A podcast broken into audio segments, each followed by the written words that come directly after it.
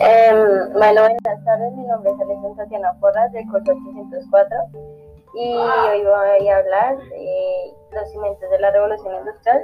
Em, el primero sería la bombilla de luz. ¿Quién inventó la bombilla de luz? Thomas Alva Edison creó la bombilla de luz en 1880 presentó una bombilla la cual Edison la desarrolló y perfeccionó hasta llegar a la bombilla de larga duración con un filamento de bambú carbonatado que llegaba a las 600 horas de duración. Nace el primer modelo realmente comercial. ¿Qué es la bombilla de luz? Es un dispositivo que transmite luz debido al paso de la corriente eléctrica a través de un filamento de cristal que se ha rellenado de gas inerte, como el aragón. ¿Para qué sirve la, la bombilla en la revolución industrial? Fue inventada en la Segunda Revolución Industrial. Durante el siglo XIX se mantuvo la iluminación a gas, con su luz suave y agradable, pero el mundo estaba ya preparado para el aprovechamiento de la energía eléctrica. Gracias.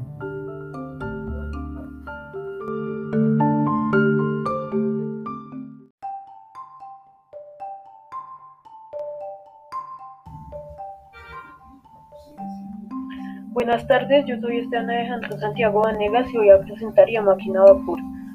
Inventor James Watt, año de creación 1765 y fue patentada en 1769. Se basa en la primera revolución industrial. ¿Qué es? Es una máquina de vapor. Una máquina de vapor es un motor de combustión externa que transforma la energía térmica de una cantidad de agua en energía mecánica. Este ciclo de trabajo se relaciona en dos etapas. Primera etapa, se genera vapor de agua por el calentamiento de una caldera cerrada herméticamente, lo cual produce una expansión de volumen de un cilindro empujando un pistón. Segunda etapa.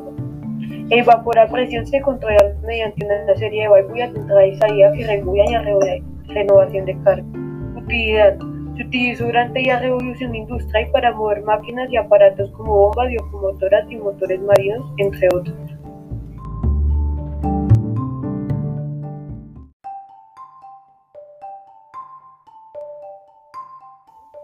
Avión. Inventores. Los hermanos Wright. Primera revolución industrial. Fecha de creación. El 14 de diciembre de 1903 los hermanos Grimm tenían listo un aeroplano. Se inventó en el siglo XXI.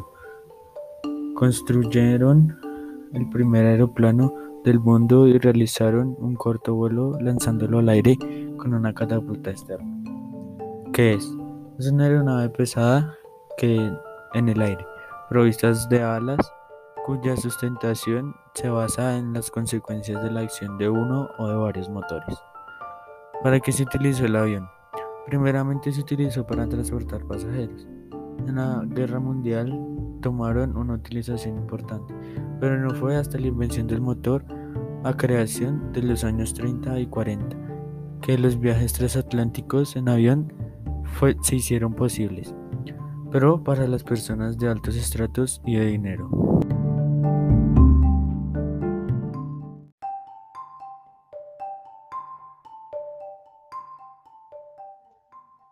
Hablar sobre el automóvil. Fue inventado por Carl Benz en la Segunda Revolución Industrial. Se cumplen 175 años de nacimiento de Carl Benz, el toso y perfeccionista ingeniero alemán empeñado en crear el primer coche de la historia. Nada pudo impedírselo. Carl Benz con su esposa Berta Benz en los Benz Victoria modelo 1894. La investigación del automóvil se atribuye tradicionalmente a Carl Benz. ¿Para qué se utilizó el automóvil? Se utilizó mayormente el transporte de personas o mercancías sin necesidad de carriles, facilitó el transporte de un lugar a otro de manera más fácil y rápida. Buen día, hoy les vamos a hablar sobre la ilustración. ¿Qué es la ilustración? Eh, el poder, venía el poder del rey venía de Dios. Existían muchos grupos sociales con distintos derechos. Entonces se planteó que para llegar a saber la verdad de algo se hace desde la razón y queda atrás que se conozca por cualquier parte religiosa. Fue un movimiento intelectual, físico y cultural desarrollado en Europa. Tuvo dominio sobre aspectos políticos y sociales. Este movimiento es conocido también como iluminismo, porque, porque se consideraba que la razón era la luz que iluminaba el conocimiento humano para sacar a la humanidad de la ignorancia y de esta manera construir un mundo mejor. Por esta razón, en el siglo XVIII suele ser llamado el siglo de la luz. Como algunas características podemos encontrar que se niega cualquier conocimiento que no tuviera un análisis previo, se cuestionan las monarquías absolutas, se cuestiona que el poder del rey venga de Dios y se difundió entre la burguesía y sectores de la aristocracia y sus ideas se discutían en salones organizados por señoras de clase alta, donde se reunían filósofos, científicos, artistas y literatos. Estos grupos se transformaban en grandes consumidores de libros. Algunos antecedentes son una tendencia sostenida desde comienzos del siglo XV a valorar el pensamiento humano como fuente del saber. La difusión de dos corrientes filosóficas que tuvieron importante desarrollo en el siglo XVII, el empirismo y racionalismo. El empirismo sostenía la importancia de la observación y la experimentación para conocer los fenómenos. El racionalismo, el uso del razonamiento lógico. El liberalismo inglés, propuesto por John Locke, quien sostenía que la racionalidad era una característica natural de las personas y la función de los gobiernos era garantizar sus derechos naturales, es decir, la vida, la libertad, la igualdad y la propiedad. La necesidad social de encontrar respuestas a las nuevas inquietudes e incertidumbres humanas que la religión y los gobiernos no podían explicar. Causas y consecuencias. Consecuencias. Primero, dio un fuerte impulso al desarrollo del método científico y de las ciencias como la conocemos en la actualidad. Segundo, la difusión de sus cuestionamientos al poder político vigente y de la idea de igualdad de las personas ante la ley fue una influencia importante para los criollos americanos. Tercero, en Francia los pensadores de la Ilustración crearon una enciclopedia para reunir y difundir todo el conocimiento.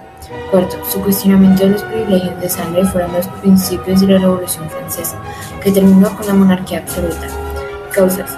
Primero, el surgimiento de intelectuales. Aparecieron intelectuales que por darle al ser humano mayor importancia y no aceptar y no aceptaron la preponderancia de la iglesia y la religión. Segundo, la necesidad de la sociedad de encontrar respuestas de las nuevas inquietudes e incertidumbres humanas de la religión de los gobiernos que no podían explicar. Tercero, la burguesía, el surgimiento de esta clase como un buen posicionamiento económico que cambiaría los equilibrios del poder de aquel entonces promoviendo así este movimiento. Importancia. La Ilustración fue un movimiento intelectual y científico que tomó culminación en el siglo XVIII en Europa, el cual pretendió promover la ilustración, la educación, la ciencia y el saber a través del pensamiento. Sus precursores de mayor impacto fueron Montesquieu, Voltaire, Rousseau, Smith, Hobbes, Kant y Locke. Para nuestra historia de las sociedades modernas, la ilustración ha sido sin duda uno de, los, uno de los fenómenos más importantes y significativos, no solo por los cambios que generó en el momento, sino por el legado que se transformaría desde entonces en una realidad imborrable para gran parte de las sociedades occidentales. La ilustración puede ser definida en términos de uno de los más grandes e influyentes movimientos intelectuales y culturales del Occidente. La importancia reside en que la ilustración concibió unos ideales que proporcionaron el conjunto de movimientos que dieron lugar a revoluciones, luchas, movimientos sociales en general. Impacto en América, Europa. En América, la ilustración influyó en la lucha emancipadora ya que las personas con conocimiento sabían que sus pueblos podían ser libres, autónomos e independientes, y que estaban siendo sometidos por un imperio, por lo que la lucha democrática era el norte a seguir. En Europa estimuló el debate, la investigación científica y la enciclopedia. Principales pensadores: René Descartes, 1596-1650. Aportó reglas para la dirección del espíritu, meditaciones metafísicas, la razón a búsqueda de la verdad mediante la razón natural, que establece el discurso de método para dirigir bien la razón y hallar la verdad en las ciencias. Francis Bacon, 1561-1626. Fue el intelectual de los siglos XVI y XVII, que se formó como filósofo, escritor, político y abogado inglés de origen. Se le considera el padre del empirismo filosófico y científico y se le recuerda por grandes obras como Nabucco Orgamus. Immanuel Kant, 1724-1804. Kant empieza el ensayo con una definición directa de ilustración. Es la salida del hombre de su minoría de edad, de la cual él mismo es culpable. Jun Lowe, 1632-1704. Ha dejado una gran importancia en el pensamiento político y económico sobre asuntos políticos en cambio de traslados sobre el gobierno y cartas sobre la tolerancia. Estas listas, el filosófico se convierte en defensor de las libertades de los hombres y de la tolerancia religiosa. Voltaire 1694-1778. Francis Matón, notable del siglo XVIII, escritor y filósofo, pertenece al número de escritores con su brillante crítica al clero y al absolutismo prepararon al, al mentes la revolución burguesa de Francia.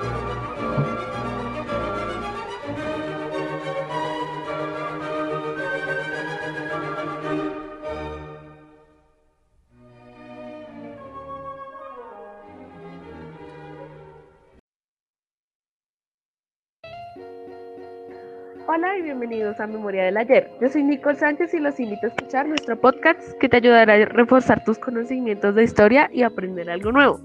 Todos alguna vez hemos oído o nos han hablado en el colegio de la universidad de la Revolución Francesa, pero ¿alguna vez te has preguntado qué dicen los expertos acerca del tema?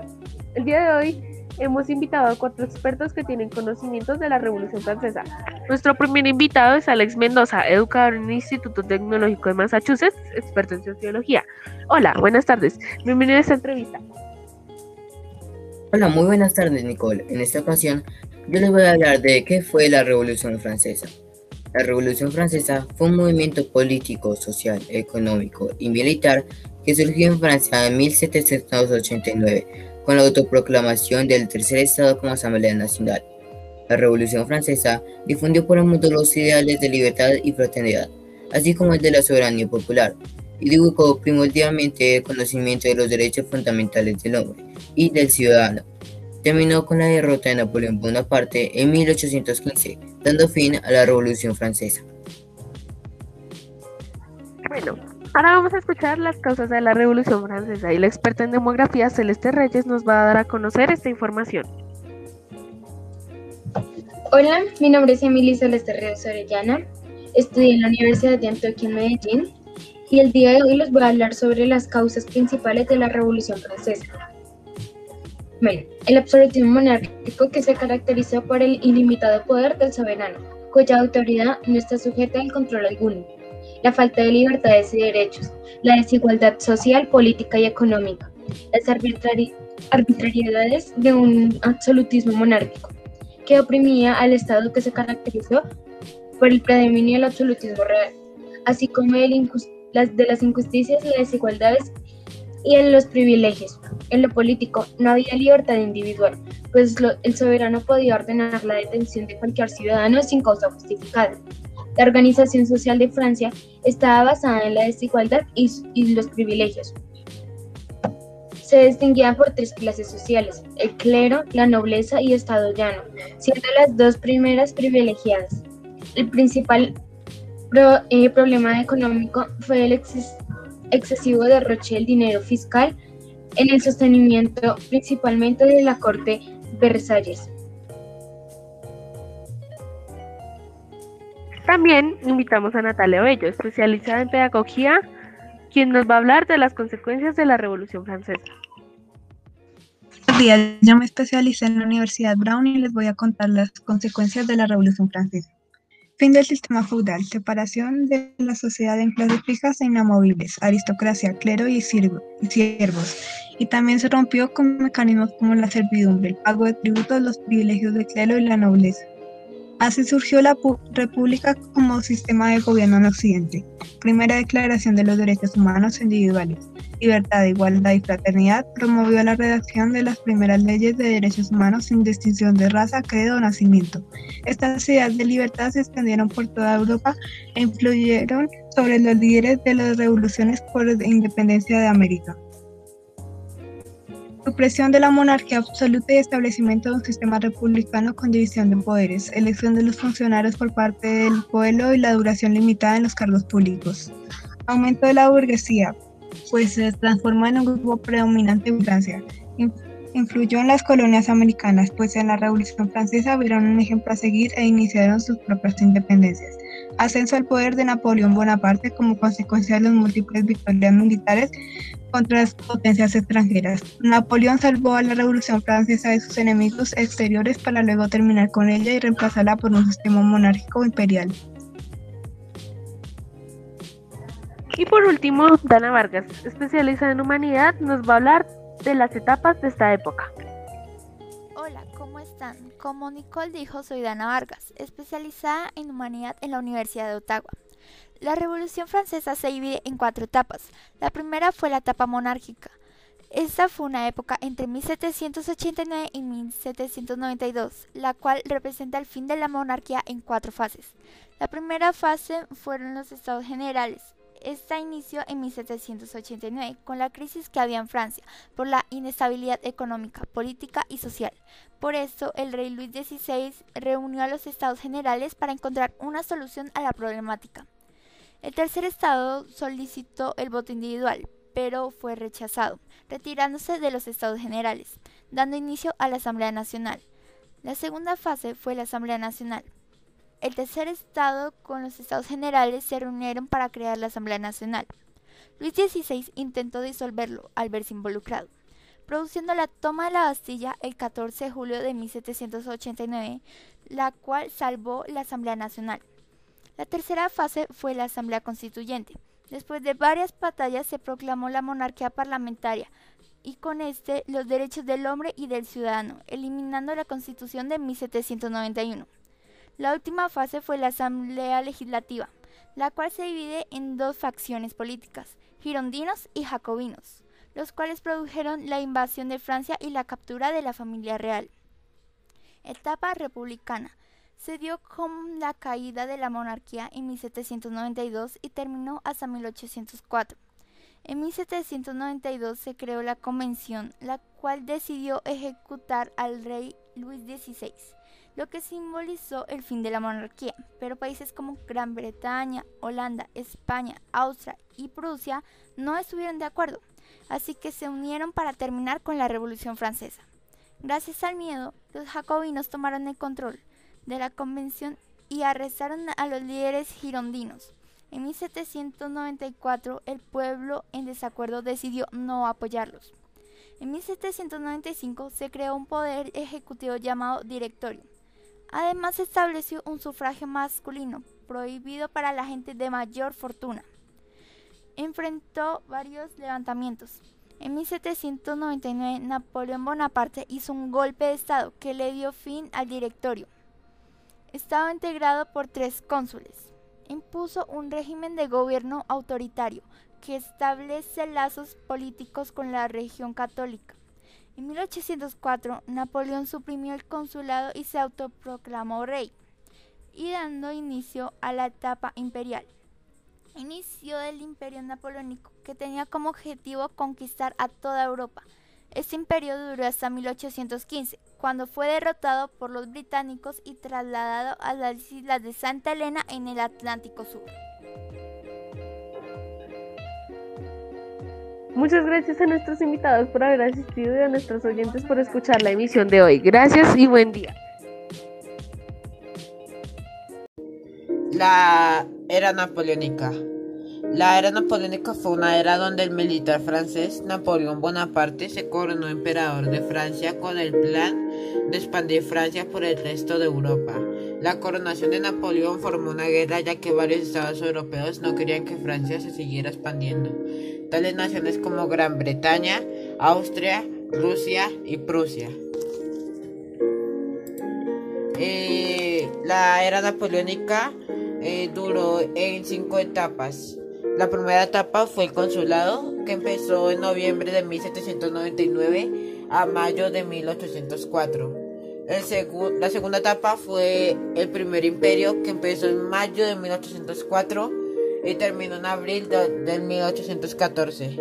La tercera etapa fue el reinado de Luis XVIII, que empezó en mayo de 1814 a marzo de 1815. La cuarta fue el retorno de Napoleón, que empezó en marzo de 1814 a marzo de 1815. La quinta etapa fue el retorno de Luis XVIII que, que empezó en julio del 1815. Eh, ¿Y quién fue Napoleón Bonaparte? Napoleón Bonaparte nació el 15 de agosto de 1769 en Longus y falleció el 5 de mayo de 1821.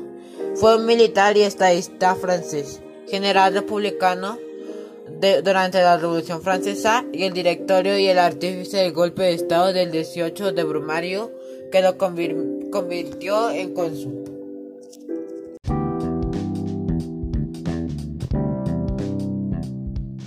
Buenas tardes, hoy nos encontramos con este podcast llamado Relatos Históricos que nos va a contar qué son las revoluciones burguesas. Eh, las revoluciones burguesas o revoluciones liberales fueron una serie de ciclos revolucionarios ocurridos a finales del siglo XVIII. Durante la primera mitad del siglo XIX, el concepto de revolución burguesa proviene de la tradición historiográfica del materialismo histórico. Se produjeron oleadas revolucionarias en 1820, 1830 y 1848. Muchos autores afirman que los movimientos independentistas en Latinoamérica también se encuentran, se encuadran entre las revoluciones burguesas. De las causas entre el liberalismo y nacionalismo, las cuales buscaban rechazo hacia el Congreso y vuelta al absolutismo. El liberalismo se centró en la defensa de igualdad, también enfocada en la economía, siendo la base del capitalismo, mientras el nacionalismo buscaba la independencia de Italia, de donde Italia y Alemania intentaban la unificación. Revoluciones de 1848 se producían a principios del siglo XX surgieron a causa de múltiples factores políticos, ideológicos, económicos y sociales, los cuales los factores económicos fueron sobre todo la principal por los precios y salarios. La gente no tenía realmente poder adquisitivo, por lo cual buscaban una mejora. La Revolución de 1830 fue un proceso revolucionario que comenzó en París, Francia, con la denominada Revolución de Julio o las Tres Gloriosas, jornadas revolucionarias de París que llevaron al trono a Luis Felipe I de Francia y abrieron el periodo conocido como Monarquía de Julio. Las revoluciones de 1820 surgieron como la reacción y la restauración que se produjo como la consecuencia de la derrota de Francia revolucionaria y que suponía el restablecimiento del antiguo régimen y la aplicación de los legitimistas del Congreso de Venia eh, de 1815, confiados a la fuerza y determinación.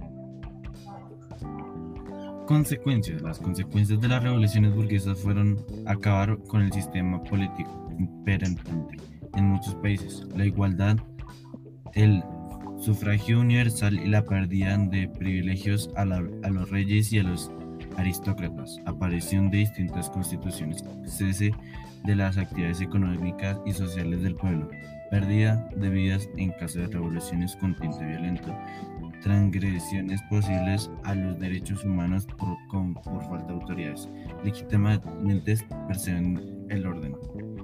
Y pues esto fue todo. Em, gracias y nosotros somos relatos históricos contando lo, de la revolución burguesa.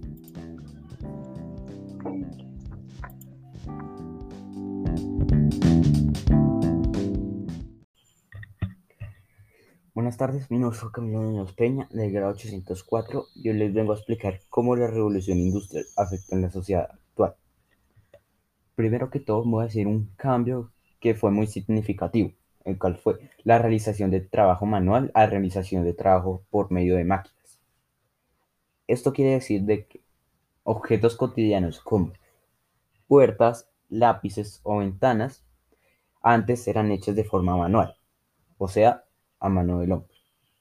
Pero con la llegada de la revolución industrial se cambió a que máquinas lo hicieran. Pero, sin, pero algunas empresas decidieron con, siguieron con el modelo de, de la mano del hombre. Actualmente la revolución, la revolución industrial no solo, no solo afectó en ese tipo de cosas, afectó en la mayoría de objetos que no son cotidianos.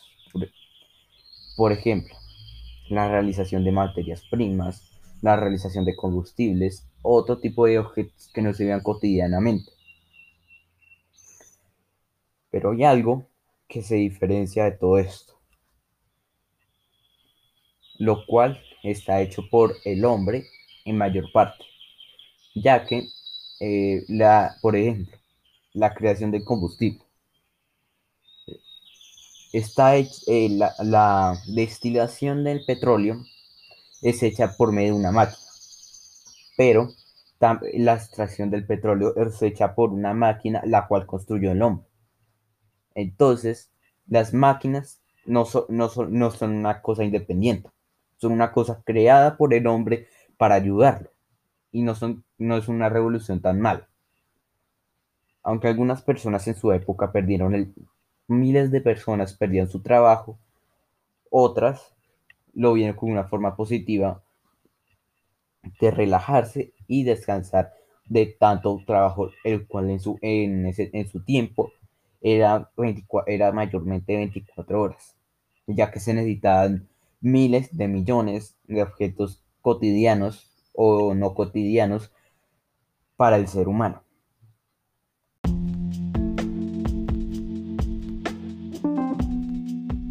Buen día. Hoy les voy a compartir algunas características principales de la primera revolución industrial. Fue un proceso donde se transformó la economía y la tecnología. Inició en la mitad del siglo XVIII y se dio en Gran Bretaña. Terminó en 1820 y 1840.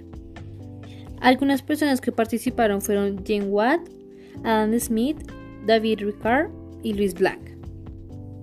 Trajo aportes como la máquina de vapor, el teléfono, el automóvil, el avión y la bombilla de luz.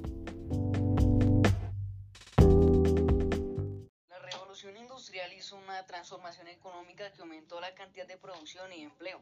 Además fue un gran aporte al capitalismo. Durante esta surgieron movimientos obreros debido a la explotación dirigida hacia ellos. Durante la revolución industrial surgió la máquina de vapor, una herramienta fundamental para los avances científicos. Ahora les voy a decir algunas causas destacadas durante la primera revolución industrial. Primero, los cambios en la organización del espacio rural inglés provocaron un fenómeno conocido como revolución agrícola. Grandes extensiones de tierra se concentraron en pocos propietarios que cambiaron las técnicas de producción. Los cambios en las técnicas de la producción agrícola mejoraron la alimentación de la población y produjeron un aumento demográfico. Esto provocó un aumento de la demanda de bienes manufacturados, especialmente los textiles. Segunda Revolución Industrial, Grupo 5. Un saludo a nuestros espectadores y sean todos bienvenidos a este nuevo podcast. El día de hoy estaremos hablando sobre la Segunda Revolución Industrial junto con mis compañeros Santiago Romero, Carol Sandoval y John Eric Yepes. Empecemos. La segunda revolución industrial se realizó con el fin de generar empleo, ya que la economía había disminuido y la población estaba viendo la miseria. Por tal motivo solo podían trabajar en la agricultura como jornaleros en el campo, ellos no se podían alimentar bien y había mucha sobrepoblación.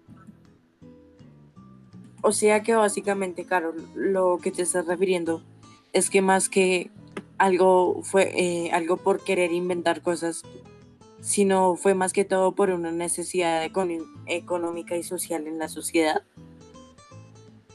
Sí, señor. Mm, bueno, las consecuencias. Las, las principales consecuencias de la segunda revolución, segunda revolución industrial son el crecimiento demográfico. En la segunda revolución industrial hubo gran incremento de población, lo cual causó la tasa de mortalidad incrementara y que las, las nuevas enfermedades más mortales. Revolución agraria. Aunque la producción agraria aumentó, los campesinos decidían irse a las ciudades para obtener mejores trabajos, lo cual causó mucho desempleo. Lo que quieres decir, es que básicamente como se incrementó la población, también trajo virus, o sea, enfermedades mortales. Sí, y, también la incremento de población hizo que hubiera incrementara la tasa de mortalidad. O sea que es decir, Yepes, entre más personas eleva la probabilidad de contraer un nuevo virus. Pues sí, no, porque hay unas personas que les puede afectar algo y lo que hace de pronto puede ser un nuevo virus. O sea que puede ser más o menos porque entre más personas menos higiene va a haber, ¿cierto? Pues, pues también va a haber higiene, pues obviamente también va a haber higiene, sino que pues lo que digo. Sí. Bueno, entonces los datos curiosos. Durante este tiempo la vestimenta se caracteriza por ser algo sobria. ¿Qué quería decir esto? Que no es como hoy en día, discúlpenme el término, que no era como por decir tan mostrona, sino que era más que todo como los hombres vestían más clásicos.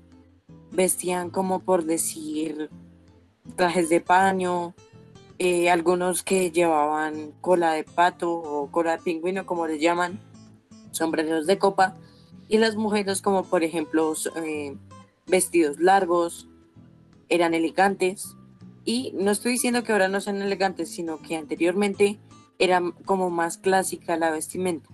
Bueno, otras en este periodo, dígame, como, como vestirse, vestirse elegante era como normal, o sea, salir a la calle y salir normal elegante. Sí, diría que es así porque hoy en día esto no es como para eso, sino que se utiliza, no sé, como en eventos especiales, matrimonios o bien sea fiestas. Sí. Bueno, en este periodo también fue cuando uno de los momentos históricos de la historia se llevó a cabo la creación y el hundimiento del barco más grande de su, de su tiempo, el Titanic, el que más conocido por la historia y por su gran tasa de muertes fue más que todo por la película en los, en los millennials, que fue verdaderamente como más que todo lo conocieron porque pensaban que Rose y Jack cabían en la misma tabla. Bueno, en este tiempo se inventó uno de los electrodomésticos más importantes de la historia que nos ha servido para charlar a largas distancias, que fue el teléfono. Nos sirvió para comunicarnos con familiares, no sé, prevenir algunas guerras civiles, porque la información llegaba más rápido y no necesitaba intermediarios. También se fortaleció el poder y exclusividad de los países principales en la invención de nuevos artilugios o tecnologías. No necesariamente tenían que ser armas o gadgets, más que todo eran como instrumentos que facilitaran la cotidianidad de las personas, no sé, como la plancha, el microondas. Bueno, el microondas no, no hace parte de esto, pero es a lo que me refiero.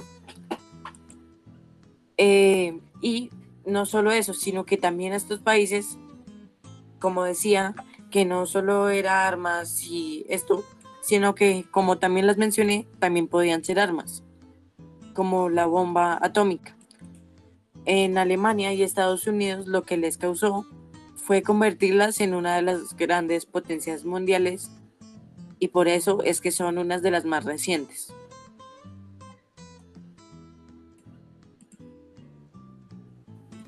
O sea, que la revolución industrial ayudó a tener una mejor comunicación y tuvo el apoyo de distintos países.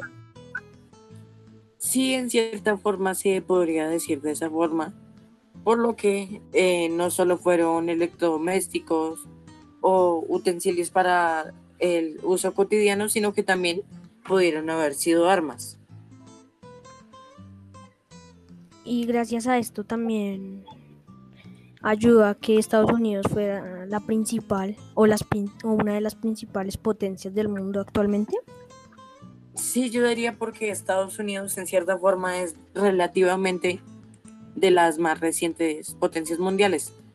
Relativamente me refiero en comparación a las otras, porque en sí fue más reciente como en, entre 1902 y 1914. Eh, bueno, pues para mí la conclusión es que la segunda revolución industrial sí ayuda en cierta parte, sino que tampoco ayuda en, cierta parte. Por ejemplo, en los trabajos como se actualizó la tecnología y todo eso, era más fácil hacer los trabajos, no necesitaban más personas, sino que más máquinas. Y las máquinas pues no se les paga y conseguían más dinero, sino que lo malo ha causado mucho desempleo, lo, lo cual hizo que se incrementara la población. Y Yepes, gracias. Gracias por meterme en el tema. Una de las principales características de la segunda revolución fue precisamente eso, que se sustituyó la mano de obra por máquinas en algunas ramas de la industria, como por ejemplo el despertador, porque antes había una persona a la cual le pagaban para despertar a, la gente pues que le pagaba, ¿sí me entiende? Y también pues se expandieron los mercados y se comenzaron a aplicar los estudios científicos en las industrias y lo, lo cual llevó a implementar el acero, el aluminio y el carbón. Sí, ahí lo que dice mi compañero Romero es muy cierto. Los jornaleros, si muchos no lo conocían, eran personas que específicamente ganaban su diario vivir o su pan de cada día, su dinero. Lo ganaban era despertando a personas utilizando una especie de vara larga, golpeando en la ventana y despertándolos pero sí en cierta forma lo sustituyó el reloj o el despertador. Y me pareció interesante, Romero, que pensé que era más antiguo, pero en realidad nuestro sistema era muy rudimentario, porque no utilizábamos el acero, el aluminio y el carbón. Me pareció muy interesante la consulta. Bueno, esto fue por todo el día de hoy. Espero que les haya gustado, que tengan un excelente día, que estén muy bien.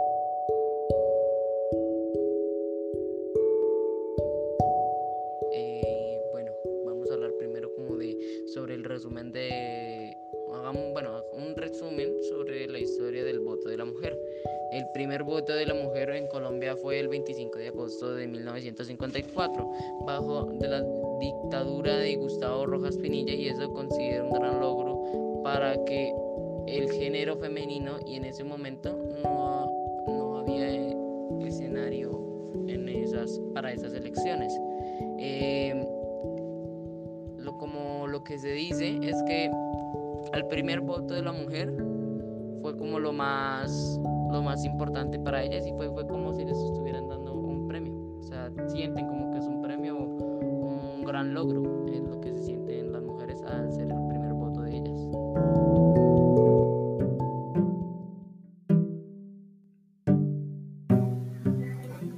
Listo, ya nos dio un resumen de lo que ha pasado. Es hora de hablar de dos momentos importantes.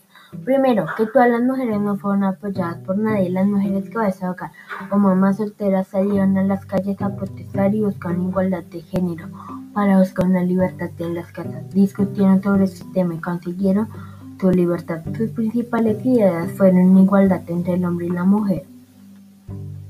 Que ya no haya más machismo por delante y no ser abusada sentimentalmente. Por eso, en este futuro no sea una sociedad de desigualdad, porque gracias al voto de la mujer en Colombia y en todo el mundo se crearon derechos que luchan para que este mundo no se vuelva una sociedad de machismo o desigualdad. Por eso tenemos que ver cuál fue la primera sociedad de lograr esto y cómo fueron capaces de lograrlo y cuál fue su importancia en la sociedad.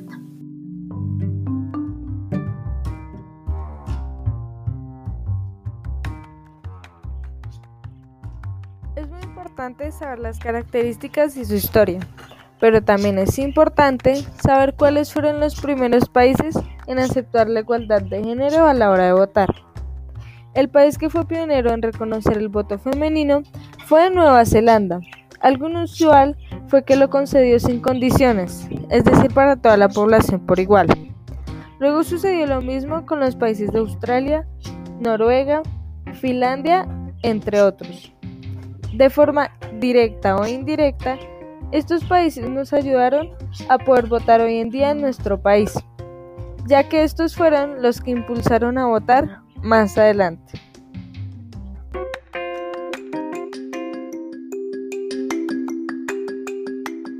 Pero ¿por qué se dio el voto a la mujer? Recordamos que esto no fue tan fácil. Esto fue gracias a todas las mujeres que pelearon por sus derechos, que salieron a marchar y Josefina Valencia Huacha. Ella fue miembro de la Asamblea Nacional Constituyente, que en agosto recordemos que había aprobado el derecho de las mujeres a votar y de una conferencia titulada Sentido y finalidad del voto femenino en Colombia. Pero ¿cuándo fue el en el que las mujeres pudieron votar? Pues fue en el 1 de diciembre de 1957, Recordemos que fue una fecha histórica para Colombia, ya que las mujeres pudieron votar. Y también ese día solo se aprobaron los acuerdos para crear el Frente Nacional. Pero para poder lograr esto no fue tan fácil, ya que hubo un largo proceso de lucha por el reconocimiento de sus derechos civiles y políticos, que recordemos no se los daban.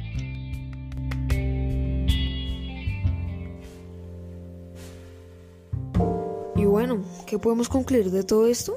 Se puede concluir que el reconocimiento jurídico de los derechos políticos de las mujeres es una manifestación importante de igualdad de género en la sociedad y es un fruto de un largo proceso de pequeñas y grandes conquistas. Y es que esta promulgación, así como su ejercicio, ha estado necesariamente acompañado del desarrollo de otros derechos de las mujeres en la sociedad, en la economía, en la familia, así como el reconocimiento de una mayor participación en la política. Así, en estas condiciones es necesario seguir impulsando un cambio cultural, social y político para que sean posibles de manera plena y universal de los derechos políticos de las mujeres y la conmemoración del reconocimiento jurídico del voto femenino.